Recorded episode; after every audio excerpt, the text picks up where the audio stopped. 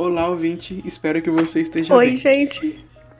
A gente tá conversando mais um episódio do nosso Clube do Livro do Podistopia. E o, o livro é O Mochileiro das Galáxias ainda, né? A gente escolheu o capítulo. Escolheu não, né? Estamos continuando. A gente leu na semana passada o prólogo, o capítulo 1, 2 e 3 completos. E agora a gente vai fazer a análise do 4, 5 e o 6. Lembrando que é Isso. nessa pegada dos capítulos serem amontoadinhos, porque tem alguns que vão ser muito rápidos. E não vai valer a pena eu fazer a proposta de um por um, certo? Então, os três capítulos dessa semana, 4, 5 e 6. É, aconteceu na semana passada que a gente tava. A gente leu os capítulos e a gente tá- ficou com uma história parada com a destruição da Terra, que foi a, gran, a questão da grande catástrofe que foi ocasionada pelos Vogons, que é a, a alienígena que é a burocrata, a mais burocrata do universo, né? Isso. Então a nossa história ela tava se passando na, naquela questão que a gente, como a gente lida com os problemas, como depois o, o Arthur vai lidar com os problemas dele, vai ficar bravo e depois a Terra é destruída, assim como a casa dele, tá esse conflito. Enfim, ele consegue sair da, da, da- do planeta, da casa dele, né? E aí a história continua com a apresentação do personagem. Aí, como a gente ainda não teve pergunta do- dos ouvintes, a gente pode continuar. Pode ler o resumo aí. É, então vamos lá, gente. Eu vou ler um resumo breve que a gente preparou pra vocês, né? É, comentando sobre os a parte que a gente vai que a gente vai co- comentar hoje, né? Então vamos lá. Num planeta chamado Damogram, um planeta repleto de coincidências sem nenhum significado, somos apresentados ao presidente da galáxia, Zeipod Bibelbrox, uma figura que desperta e chama a atenção de toda a galáxia, e que serve unicamente para isso. Coincidentemente, Damogram é o lado da nave Coração de Ouro, uma nave que, por conta de seus efeitos colaterais, causa as tais, de... causa as tais coincidências, Desde o porto à Ilha de Páscoa, que em Galacticris significa pequeno, plano e castanho claro, até mesmo o aniversário de 200 anos de idade do presidente. E enquanto a imprensa espera o presidente fazer um discurso para, abre aspas, eleitorado, fecha aspas, ele prefere roubar a nave Coração de Ouro. Paralelamente a isso, nossos outros protagonistas, Arthur e Ford, estão dentro de uma ala de entraces de uma nave Vogon, o que os deixa mais relaxados, já que os Denstraces são espécies mais agradáveis do que os Vogons. Arthur tomou uma noção de que sua casa e todos os sentidos possíveis foi destruído pelos Vogons. Ford finalmente entrega o guia para Arthur e também Ford finalmente entrega o guia para Arthur e temos os primeiros verbetes do livro mais importante e completo do universo, ao qual tem computadores e processadores limitadíssimos que não conseguem armazenar tanta emoção. Oi Maria. Certo. Aí, esse é o panorama geral do que acontece nos capítulos. do que aconteceu.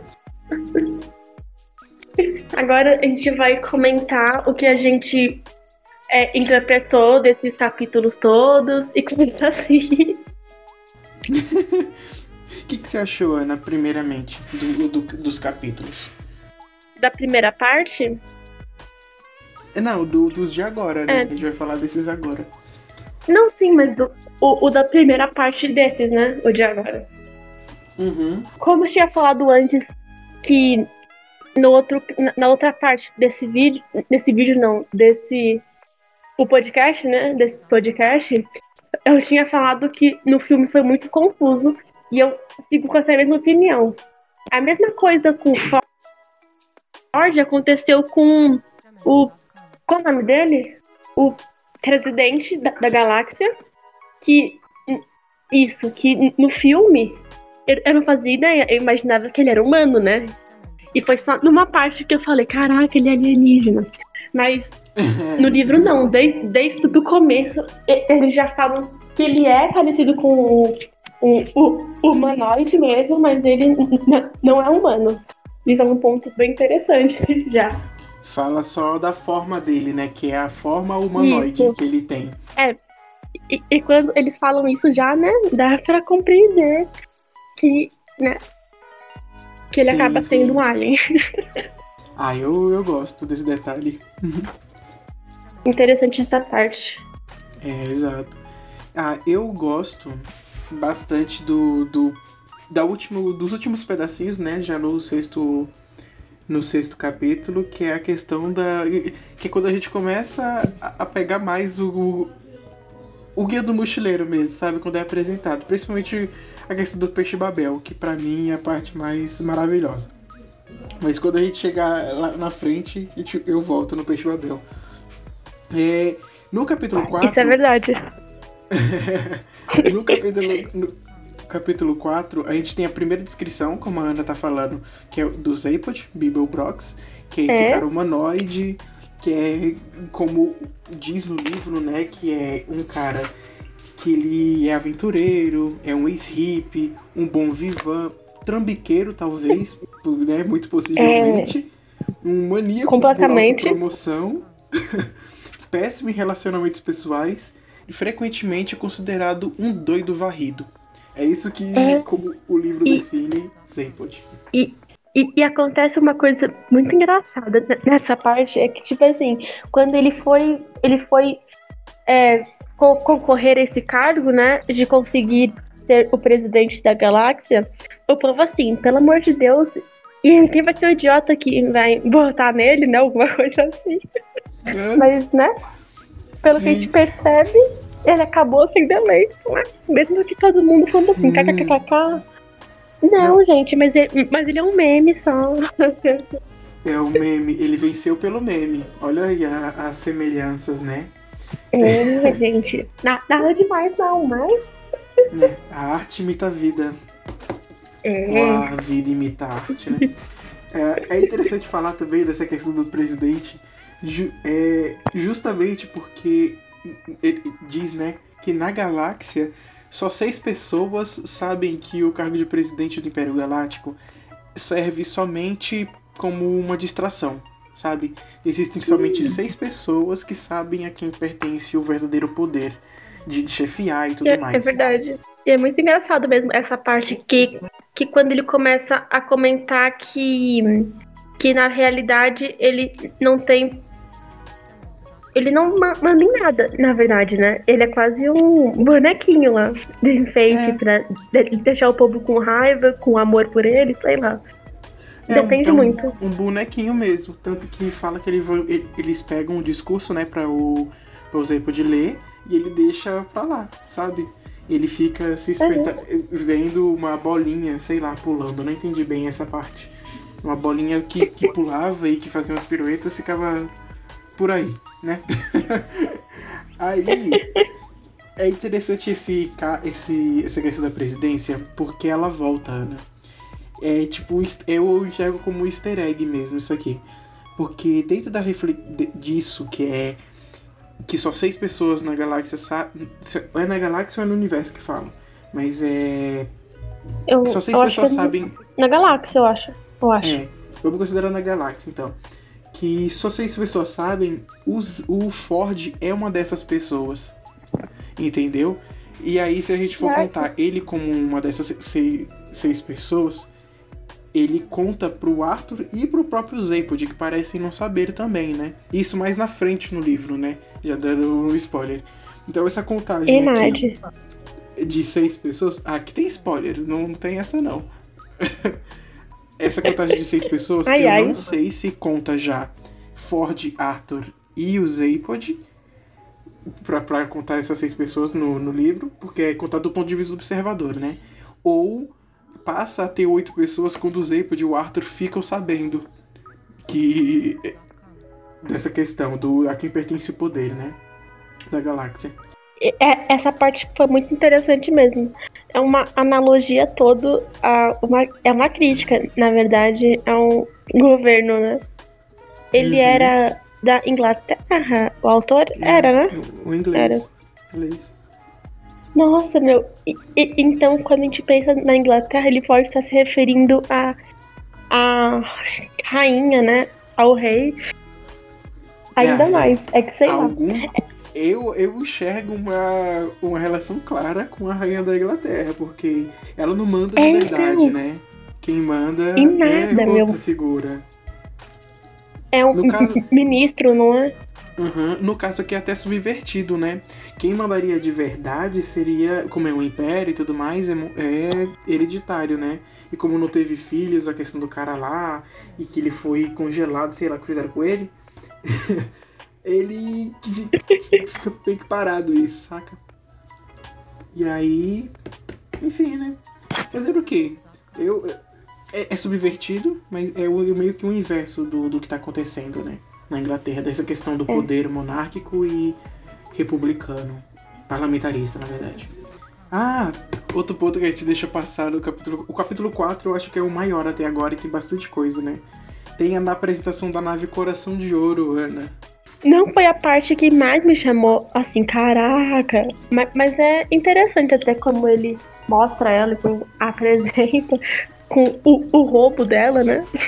Uhum. É muito interessante que ele não deixa entender que, que foi roubada, né? Mas. Aí. É, mas né, a gente consegue entender. Uma adaptação interessante do, do filme, né? Que eles colocam a nave. Ele, ele descreve de outra forma, mas eles colocam a nave bem do lado, assim, do, do no, no discurso. Ele, ele, ele, É, rouba isso é verdade. E se sequestra, né? Nesse momento, eu acho que a gente ainda não sabe disso. Ah, aí tem a, a apresentação da, da nave com- e ele descreve como incrivelmente incrível, né? E que a nave Foi. ela é por conta da do- dos efeitos colaterais, ela causa diversas coincidências no, no planeta onde ela tá. Então, por exemplo, a Ilha de Páscoa, que ela, ela tá localizada num lugar que chamam de França, que também é outra coincidência sem nenhum significado. É aniversário do Zaypod também, no dia que ele vai lá. Então, tipo, essas coincidências vão acontecendo por conta do que a gente já sabe, né, no futuro, do motor de improbabilidade infinita. Então, tipo, quão improvável era dessas coisas todas acontecerem. Então, o efeito colateral é elas acontecerem realmente, né? E a próxima parte vai ser os dois protagonistas, né? Isso. Que a gente retorna a eles. É retornar ao Arthur e o Ford. Isso. Nossa, eu acho que o mais mais me chamou a atenção foi o, foi o, Ford, não, mas o Arthur, né? Tipo, ele tá na galáxia e ele tá preocupado com umas coisas muito engraçadas que você olha e fica assim, meu, como assim você tá preocupado que o mercado não. O mercado não está mais aqui, sabe? Que o McDonald's Exato. não tá mais aqui. Como Ele, assim? ele se força a, a pensar nessas coisas pra ver se tinha alguma reação de saudade, sabe? Quando na verdade, Mas tipo, não ele não tinha. tá sentindo nada. Tá sentindo nada. Tá. Ah, eu acho muito, muito interessante. Aí ele se força a sentir, aí o que, que ele sente é tipo um, sei lá, uma nostalgia, talvez, né? Porque não vai ter mais. Do, do Big E Mac. talvez mesmo ainda. É, olhe lá. Do, do Big Mac, do Big Mac, Mac e do mercado. Tô- Ele até chega a lamentar, né? Oxe, todas as coisas que estavam no mercado não existem. Já eram, né? É, exato. Ai, ai, no, no capítulo 5 também a gente tem a descrição do que é um Vogon. Do- É, é bem no comecinho, né? É, os burocratas. Nossa, muito bom. Mas tem um motivo pra eles ser burocratas aí também, né? Tem um- uma explicação do porquê que eles são assim. Eles não são sim- sim- assim. E- e- evolução, né? Eu acho muito interessante que, que, tipo, eles não. Eles não foram uma espécie que evoluiu muito e eles acabaram, sei lá. Sei lá, fixando tudo nisso. Na verdade, o que eu, o que eu vejo, assim, a minha interpretação é que eles. E tava acontecendo, né? Tudo mais. E o Douglas Adams fez isso de maneira muito inteligente. Ele bota a evolução como se fosse, tipo, uma, uma entidade, ou uma organização mesmo, sabe? Como uma entidade, organização, ou instituição até. Porque ele também ele se pergunta depois, evolução pra quê? Então, enfim, né? Só. Nossa, i- isso é verdade. Eu não tinha imaginado isso. É, Mas, mas é interessante. Tipo, já começa aqui ele também a dar sinais do. Como é que fala? Desse questionamento com da religião e, e- de outras coisas, né? É, ele Já. fala que os Vogons, eles ti- eles estavam a 300 metros, né? No fundo do mar e que saíram do mar, né? E assim que eles saíram, a evolução torceu o nariz e deixou pra lá, né? Só que foi como se as forças da evolução hou- houvessem simplesmente desistido deles e se virado para o outro lado, cheias de aversão, considerando um erro infeliz e repulsivo. Nunca mais os Vogons evoluíram. Não deveriam ter sequer sobrevivido. Mas a gente sabe que eles sobreviveram, né? E aí isso Sim, causou, causou nos Vogons um sentimento de. um mal agradecida, talvez, Ana, ou de, de, de repulsa também, mútua. Que eles perguntam: evolução pra quê? E o que a natureza se recusou a fazer por eles ficou por isso mesmo, né? Tipo- Verdade. Eu não tinha olhado desse jeito, li- literalmente. Quando eu li isso, eu imaginei assim: que eles foram uns seres que não evoluíram totalmente, eles estavam um pouco, tipo. Que o corpo deles não é o que ele deveria ser, sabe? E nem a mente, possivelmente. Mas eu não tinha ligado a isso, a evolução, literalmente, no, no nosso mundo, sabe? Mas quando você disse, faz muito, muito, muito, muito. Isso é interessante de, de observar, Ana, porque a ideia que, é de, que tem de evolução, eh, que, a- que a maioria das pessoas tem, né? É de que, tipo, a pessoa, quanto mais evoluída, mais o ser vai ser aprimorado, né? Entre aspas. Só que quando a gente fala de evolução, não é bem assim, né? Se, por exemplo, quem é mais evoluído, por exemplo, a ave ou o jacaré, sabe? Não, não não tem como saber sei. se eles estão coexistindo na natureza no mesmo tempo, simultaneamente, eles estão no mesmo patamar de evolução. Então, apesar deles não terem progredido nesse sentido, eles estão no mesmo patamar de evolução necessário para aquele momento, sabe? Não- vai requisitar nenhum Entendi. Outro fator, né? Isso é interessante de falar. A gente vai falar várias coisas científicas aqui para explicar essas coisas por causa do livro. Ah, e aí falam também a questão do como os ogros viraram burocratas, né? Eles descobriram. é, Ah, tudo mais. Eles falam que a, a mãe natureza, ela, com maneira de remediar o o problema tão grande que foi a criação do Vogon, né? Desse acidente, eles trabalharam várias horas extras e criaram caranguejos ágeis que tem joias, sabe? Que os Vogons comiam. E árvores altas que os Vogons derrubavam e queimavam para cozinhar as carnes dos caranguejos. E gazelas com pelos sedosos e olhos ovalhados que os Vogons capturavam para sentar em cima. E é muito interessante porque ele fala que não serviam para sentar em cima, né? O autor. Se a gente for comparar com a gente mesmo, sabe, Ana? Cavalo também não era pra gente sentar em É. cima, sabe? Não é feito para isso. É, isso é a mesma coisa, né? É a mesma coisa. Acho que aí todo mundo tem um pouco de Vogon dentro de si. A única parte que eu não gosto dessa parte é quando ele fala da poesia deles. Me sinto muito ofendida. Ah, eu, assim, não sei, mas eu, eu gosto da parte, mas sei lá. né? eu não sou poeta, então Sabe? quem sou eu?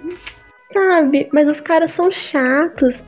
E eles colocam a- essa coisa top junto com ele, sabe? Muito, muito triste. Os caras já são chatos, né? Tipo, é o cúmulo do estereótipo. Eles já são chatos. Já teve passar, passou tu- por tudo isso e ter que aguentar que sua poesia ainda é ruim, sabe? Então, é muita coisa junto. Muita coisa junto. E aí, é, avançando né, na história, a gente volta aos personagens. Que o Ford e o Arthur estavam dentro. No filme, tá, eles estavam dentro de um banheiro Vogon, né? Pra fazer essa, essa piadinha. Mas aqui, eles estão dentro de uma ala que é dos companheiros que andam com o Vogon, que são os Dentraces, que é uma espécie muito mais agradável que eles, né? E aí eles ficam aliviados justamente porque essa espécie agradável é uma antítese do que significa ser um Vogon, né? E é, é, é falado que o, enquanto o Vogon tá triste, é sinal que o Dentrace está com um sorriso no rosto e vice-versa, sabe? Sim, Eu É acho isso tipo muito os- interessante. sei lá, é tipo uma briga, né, entre eles. Sim, uma- é. Eu não diria uma briga, uma antítese mesmo um do outro. Apesar de a gente não ter muita informação É. sobre os dentraces, né? Não ter esse foco muito Triste neles. demais. Mas eu, eu queria ver como são e tudo mais. Eu também.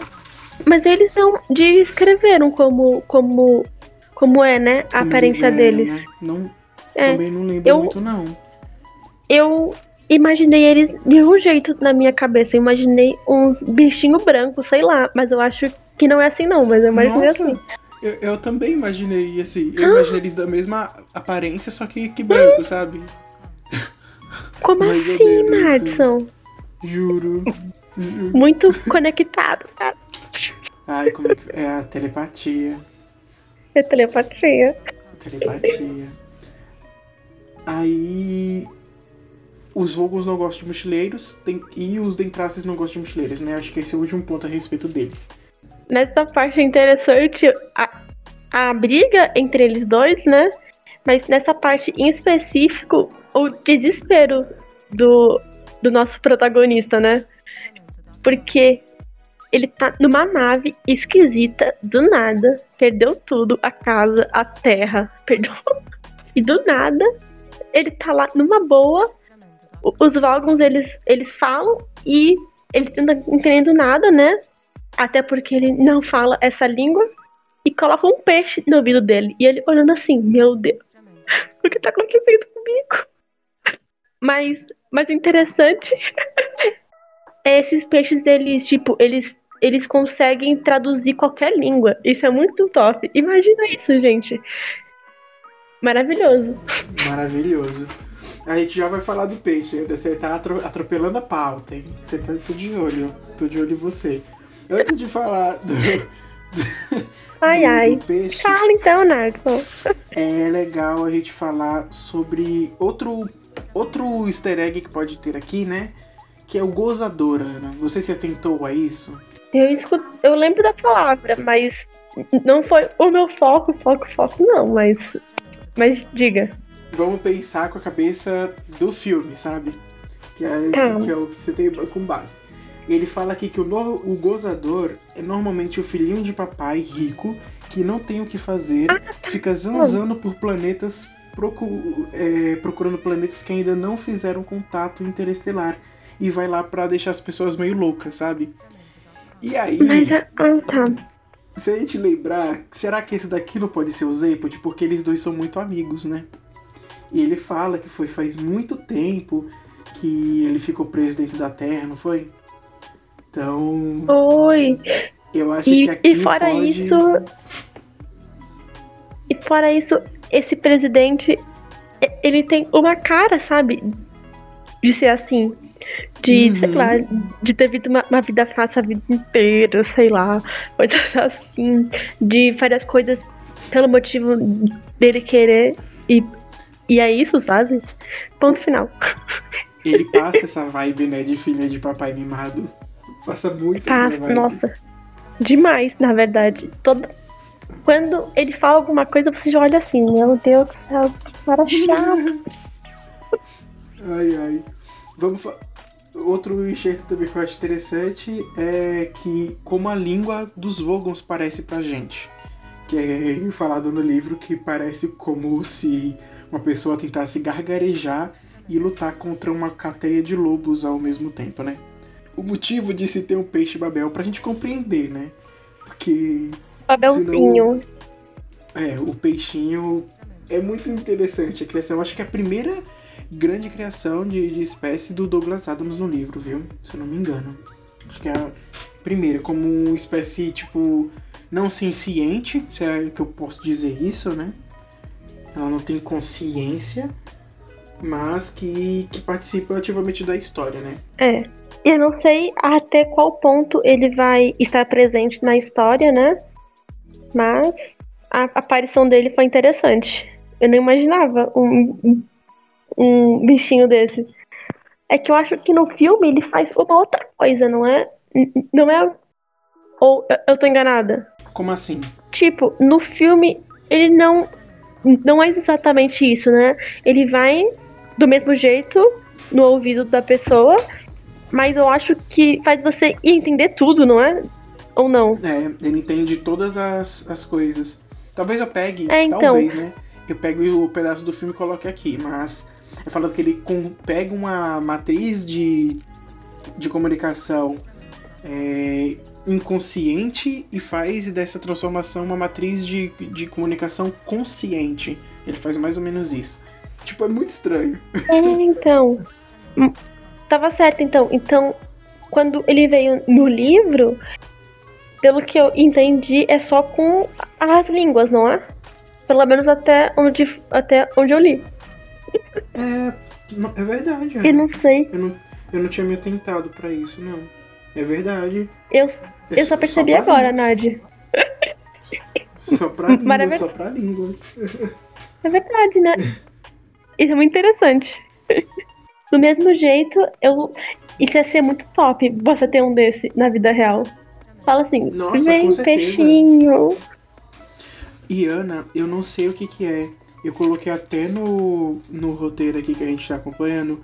É, eu explicitei justamente o peixe babel. É uma, é uma das criaturas que eu mais gosto. A gente já vai continuar falando dela mais à frente. Mas só fazendo um paralelo a Doctor Who. Como que. também é uma obra em- da, é, in- inglesa, né? Olha como ele se preocupa com comunicação, sabe? Não pode ser só coincidência. Tem o peixe Babel como solução para todo mundo se comunicar bem aqui, né? Porque a gente vai olhar grande parte daí do, do ponto de vista de onde o Arthur tá, né? Então é importante que ele saiba o que as outras espécies estão falando. E aí ele usa o peixe Babel para saber, pra, pra gente saber. E aí tem em Doctor Who a Tardes traduzindo tudo. Tudo que é escrito, tudo que é falado, e tu, sabe? E até algum nível telepático. Que a, que a, a máquina de, do tempo e, de, e dimensão relativas no espaço. A Tardes consegue traduzir qualquer coisa. Com exceção do Galifrey antigo, né? Pra quem já assistiu Doctor Who, sabe do que eu tô falando. Mas eu, eu sinto que não pode ser só coincidência, sabe? Pelas duas obras serem ambas britânicas, talvez olhe um- um- uma preocupação, assim, sabe? De como que eles vão se comunicar. E dos jeitos mais estranhos possíveis, né? Tipo, uma máquina do Mais tempo estranhos espaço possíveis. e um bicho, sabe? Que vai no teu ouvido. Então... não dá. É, mas é verdade entender. o que você disse, né, Edson? É, é engraçado eles quererem, eles terem o, o desejo de se comunicar com, com quem eles, sei lá, no, no caminho deles, sabe? Até porque o inglês é a língua mais falada do mundo, então eles não devem ter muito isso de BO quando eles saem por aí. É, sei lá. Isso, isso sim, isso sim. Então, um pouco. E, e é engraçado isso. Era mais fácil, sei lá. Se fosse um brasileiro que tivesse escrito, nossa. Ia ser um- uma outra coisa, né? Ia ser uma outra Muito- coisa. Ia ser totalmente diferente, eu imagino. Eu não consigo nem pensar como seria, na verdade, porque a gente tem uma percepção de comunicação muito voltada pra nós, né? Então tudo, tudo que é obra é só pra gente consumir, é mais voltada pra nós. Ou pra mostrar a nossa realidade pra fora, mas essa questão de comunicação é muito É, mas é um pouco mais complicada. Topson Lad. Eu, eu não pesquisei muito sobre a vida desse autor, né? Mas agora que a gente tá falando disso, eu comecei a pensar. É, você sabe, Nad, qual era a relação dele com o país dele? Ele achava ele top? Ou ele achava ele tipo. "Uh, uh, uh"? Tipo um crítico do próprio país. É, isso. Eu não sei até que ponto, Ana, mas eu acredito que sim. Porque, tipo, ele era inglês. Olha essa obra, sabe? Ele vai falar de É. filas, tem a, a figura forte de uma espécie inteira, falando de, bro- do quão burocrata eles são, da evolução da, da própria espécie, sabe? Ele traz é, algumas reflexões, inevitavelmente, da Inglaterra, mas que também se aplicam à própria humanidade, sabe? Sim, Sim. eu consigo ver É, direitinho mas é verdade, isso. né? Tipo, uma pessoa que é inglesa, não faz sentido ela fazer uma crítica pra linguagem quando, na realidade, o país dela tá dominando completamente isso, sabe? E só um. E se ela fez essa crítica, possivelmente ela não tá muito assim, caraca, meu país. possivelmente não. Exato. Acho que ele não tinha um nacionalismo tão forte, né? Talvez. Não. Porque senão a- a- essa obra já começaria a ter bandeiras, assim, sabe? É. Interessante. Aí eu vou ler só aqui o Excerto do Peixe Babel. Pode demorar um pouquinho, mas eu vou ler rapidinho. Pode ser? Certo. Certo, Nadia, vai lá. O peixe Babel é pequeno, amarelo, parece uma sanguessuga e é talvez a criatura mais estranha do universo. Ele se alimenta de energia mental, absorvendo frequências inconscientes e expelindo uma matriz de frequências conscientes para os centros cerebrais da fala. Na prática é o seguinte: se você introduz um no ouvido, compreende na hora o que for dito em qualquer língua. Ora, seria por uma coincidência tão absurdamente improvável que um ser tão estonteantemente inútil viesse surgir por acaso, por meio da evolução das espécies, que alguns pensadores veem no peixe Babel a prova definitiva da inexistência de Deus. O raciocínio é mais ou menos o seguinte: recuso-me a provar que eu existo, diz Deus, pois a prova nega a fé, e sem fé eu não sou nada. Diz o homem: Mas o peixe Babel é uma tremenda bandeira, não é? Ele não poderia ter evoluído por acaso. Ele prova que você existe e, portanto, conforme o que você mesmo disse, você não existe. Aí ele bota aqui do latim, Meu Deus. como era demonstratum. Então Deus diz: E não é que você não é que eu não tinha pensado nisso? Ah, e, e imediatamente desaparecem numa nuvenzinha de, de lógica. Puxa, como foi fácil, diz o homem, e resolve aproveitar e provar que o preto é branco, mas é atropelado ao atravessar fora da faixa de pedestres. A maioria dos teólogos acha que o seu argumento é uma asneira, mas foi com base nela que Olon Kalufid fez uma fortuna, usando-a como tema central de seu best-seller Sai Dessa, Deus. Enquanto isso, o pobre peixe Babel, por derrubar os obstáculos da comunicação entre os povos e culturas, foi o maior responsável por guerras sangrentas em toda a história da criação. Ai, Isso foi da ser muito boa. Esse pedaço é perfeito, é incrível. Mas tipo... eu acho tipo, interessante nessa parte, Nadson, você tentar pontuar pelo menos um pouco a lógica da evolução. É que, é que mas não tipo assim, caraca, uma aula, mas um, um pouco resumidamente, é que sei lá, às vezes a gente não tem noção de como uma coisa evolui e, e como é esse processo, e aí acaba saindo pérolas que estava acontecendo nesse livro, né?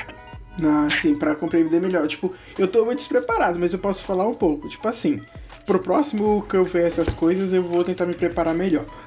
Mas basicamente assim, você tem uma espécie e tudo mais, que ela vai vai ocasionar mutações em algum momento da, da vida da espécie, do tempo útil que a espécie passa vivendo. E essas mutações, elas podem ser, ser passadas para frente, se elas, de acordo com o ambiente que elas estão, for propícia para elas. Então, por exemplo, uma cor que acaba sendo mutacional, entendeu? Ela acaba sendo passada para frente se essa cor beneficiar. Então, por exemplo, num ambiente todo verde, um bicho vermelho ele pode ser alvo de, predadores. Então, essa característica de ser um bicho vermelho não passa para frente. Quem passa é o restante da espécie que tem ali o corpo mais adaptado. E, e o vice-versa também funciona, tá?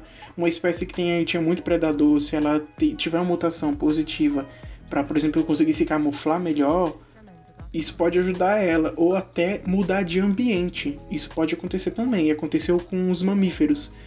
Tem um vídeo muito bom do Pirula que é que, que, vocês podem ver tipo todos os vídeos do Pirula sobre evolução que é muito bom, mas que ele fala justamente da, da evolução das baleias, sabe? Então são mamíferos. Então a gente também é mamífero, sabe? Como e outros bichos também são, né? Mas interessante que na linha linha do tempo da, da até chegar na baleia houve ele saindo do oceano conquistando meio terrestre e aí eles voltando pro oceano, sabe? Meio que aqui não tá bom, vamos mudar, piorou, vamos voltar de novo pro mar, sabe? Então, então tipo. Isso é muito bom. Sabe? Tipo, ai, seres humanos aqui na Terra, vamos voltar pro mar. Deu, aí, deu, tipo... deu. Muito bom. Entendi. Então, peixe, a gente pode. Peixe... A gente pode comentar que essa questão desse peixe, o Babel, ele colocaria, sei lá, uma questão na história pelo motivo dele traduzir as línguas. Isso não, isso não seria uma coisa pra, pra sobrevivência dele. É isso? Isso, não seria sobre, Entendi. sobrevivência, sabe? É só um mecanismo de evolução. E é o que usam geralmente. Se, se você pegar o escopo do, do que tá sendo dito aqui, é basicamente o mesmo argumento do olho, sabe? De, do designer inteligente. Então o olho não poderia sair de, por pura evolução. Ele teria que ter um design inteligente por trás para desenhar cada detalhezinho do olho humano, sabe? É a mesma coisa que o pessoal geralmente fala. E tipo, o- livro é o quê? De 79? O sé- o século passado, tipo, é um argumento tão batido, sabe? E é tipo. Retirando a essência disso daqui, desse enxerto, é basicamente isso. Como assim, tipo, a evolução não pode ter, ter ocasionado nessas coisas? Tem tanto bicho estranho, por que esse daqui não vai poder ser, sabe? É, isso é verdade. Tem o porco do mar, vocês já viram foto desse bicho? Não, mas eu vou ver. Eu vou procurar. Meu, é um bicho rosa grande. Eu não sei se ele serve pra alguma coisa, mas ele é meio feio e esquisito. Eu não sei pra que ele serve, sei lá. Só é Podemos, estranho. podemos perceber na fala da Ana que ela é muito utilitarista, né? Ela pergunta É lógico, que o né? bicho Mentira. serve. Olha só. Ai, Nadson. Você, se você acha. A minha comunidade vai me cancelar agora. E agora? Ai, que veio aí artista. A artista que quer falar da utilidade do bicho. É sobre isso. Não, mas é. mas é, O, o- o- o cancelamento vegano. o quê, né?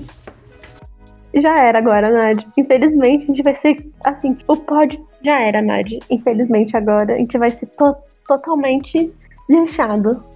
Cancelado por, porque falou do peixe Babel. Aliás, é- o nome. só- olha, o, olha o gancho, né? Olha o nome do peixe, sabe? Peixe Babel. Já remete uma história bíblica também. Ah, a da torre de. Nossa! A Torre de Babel. E aquela história que eu não lembro quem, mas apareceu alguém que fez as todo mundo entender a mesma língua, né? É, algo assim. Ah, é, é a um gente negócio poderia assim, fazer um, um episódio inteiro só sobre essa questão comunicacional mesmo, sabe? Sim, Que é muito interessante, porque é uma preocupação muito de, de do livro aqui, mas de outros pontos também, sabe? A ONU criou uma língua chamada Esperanto, sabe? E foi justamente pra isso, pra possibilitar que todo mundo se comunicasse na mesma língua. Tipo, não vingou a língua, né? A gente fala todo mundo inglês ou chinês, ou mandarim, né? Mas há uma preocupação real como as pessoas vão se comunicar. E aí fica critério, né? Fica um aviso aqui do livro.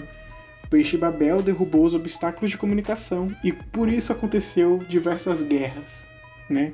Em toda a história da criação. Então, é uma É, dualidade muito bichinho. interessante. O bichinho. tadinho do. Tadinho dele. Ele parece muito, sei lá, um personagem muito top. Sim. E aí, Ana, E deixa eu ver.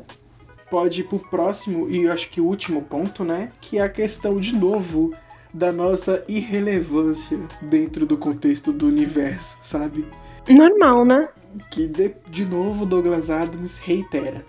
Então, em que contexto que ele faz isso dessa vez, né? Da nossa irrelevância. Tá aqui o Arthur e depois de ter recebido uma ameaça, né, do capitão do, do capitão Vogon, que eu vou ver o nome dele aqui, que eu esqueci. O Vo, é o Pro, O- Protestnik Vogon Geltz, que é o nome O dele. abacate mor, gente. Mentira. Abacate More. A Ana, a comunidade vegana vai te cancelar se ela não gostar dos Vogons, hein, Ana? Já é outro motivo. É. Isso é verdade, né? Vixe, tá um pouco tenso. tenso. Aí, tipo assim, eles recebem uma ameaça e eles perguntam, né, sobre. Não, depois de, de que acontece isso, na verdade. Quando o Arthur ele volta do, do passeio psicodélico que ele tava tendo de, de se forçar a sentir alguma coisa, né? Aí que, que ele volta Oi. de novo pra questão do Big Mac.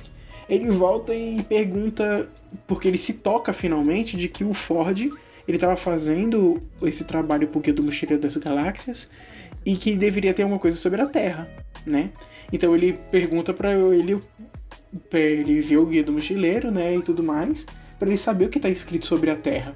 E aí ele encontra, aí ele primeiro não encontra, né, o que que tava escrito sobre a Terra, e pede pro, pro Ford demonstrar para ele. E tá assim, embaixo de um de um negocinho, é, não sei como é que fala, de um pedacinho tipo, de, de uma de um nota, né? Uma notinha de é. rodapé.